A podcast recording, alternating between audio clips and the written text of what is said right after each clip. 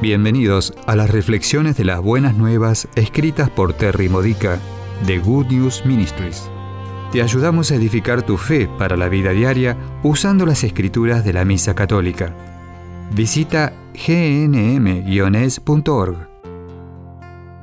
Lunes de la 31 semana del tiempo ordinario. El tema de hoy es Eliminando las motivaciones equivocadas. El pasaje del Evangelio de hoy, Lucas 14, versículos 12 al 14, plantea la pregunta, ¿cuáles son mis expectativas cuando hago el bien?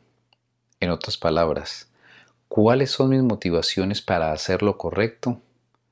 A menudo hacemos las buenas obras, sí, incluso la obra del Señor, más por lo que podemos obtener de Él que por el bien de los demás, y a menudo inconsistentemente.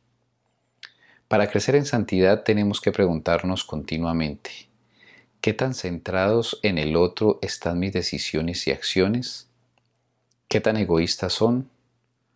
Normalmente la clave de que lo estamos haciendo más por los otros es nuestra disposición a hacerlo aún cuando es un sacrificio.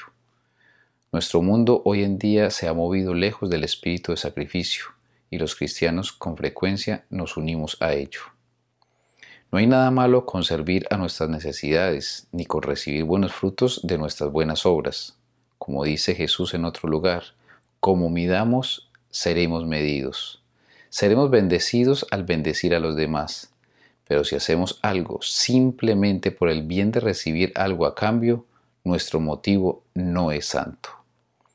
En el ejemplo de hoy Jesús no está queriendo decir que no debemos invitar a nuestros amigos a una cena, a menos que sean incapaces de devolver el favor. Esa interpretación sería demasiado literal y se aleja del punto. El verdadero mensaje es que hagamos lo que hagamos, debemos hacerlo por el amor. Debemos hacer el bien a los demás únicamente por el beneficio que les brindará. Lo que recibimos a cambio es una bonificación. Jesús está predicando la regla de oro nuevamente, mencionada por primera vez en el Sermón de la Montaña. Haz a los demás lo que te gustaría que te hagan a ti, pero no para que ellos hagan lo mismo por ti. Hazlo porque el amor de Dios está llegando al mundo a través de ti.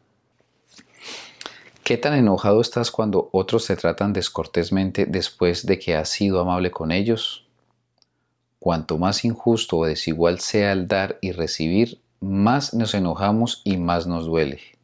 Si trabajamos duro en nuestros trabajos y el jefe le da un ascenso a un compañero de trabajo flojo, cuán rápido nos quejamos de la injusticia.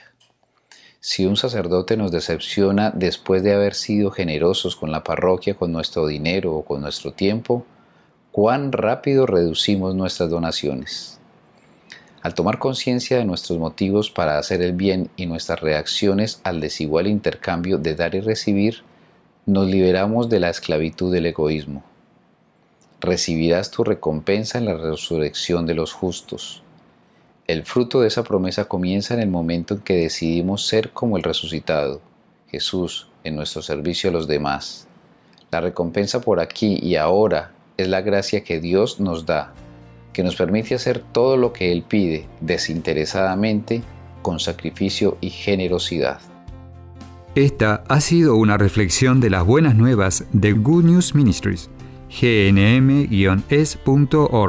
Si quieres conocer nuestro ministerio, visita hoy nuestra web. Encontrarás reflexiones para recibir por correo o mensaje de texto, retiros en línea, recursos de oración y mucho más para ayudarte a conocer el amor del Padre, para acercarte más a Cristo y ser lleno del Espíritu Santo. Visita hoy gnm-es.org.